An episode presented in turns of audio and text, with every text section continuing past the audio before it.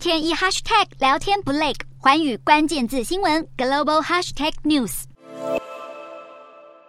根据俄国国际传真社在二十五号的报道，俄罗斯外交副部长鲁登科表态，俄方准备好提供安全走廊，让载运粮食的船只离开乌克兰，借此换取国际间解除几项对俄制裁，包含出口和金融交易的限制。乌克兰也对此做出回应，虽然同意安全走廊的设想，但乌国外长库列巴也强调，他不信任俄罗斯的承诺，对于相关安全问题抱持着巨大怀疑。不过，俄罗斯声称已经向联合国表明了这项议题，还警告西方国家，如果用船舰护卫乌克兰载运谷物的船只，会让黑海的情势严重恶化。英国敦促粮食运送尽快行动，但也表示目前没有计划派遣军舰协助运送作业。乌克兰的黑海沿岸港口从开战以来陆续遭到封锁，有超过两千万吨的谷物滞留在乌方的粮仓内。乌俄双方的小麦供应占据全球将近三分之一的比例，更是逐渐深化全球粮食危机。西方各国已经就此展开讨论，研判安全走廊的设想可能性究竟有多大？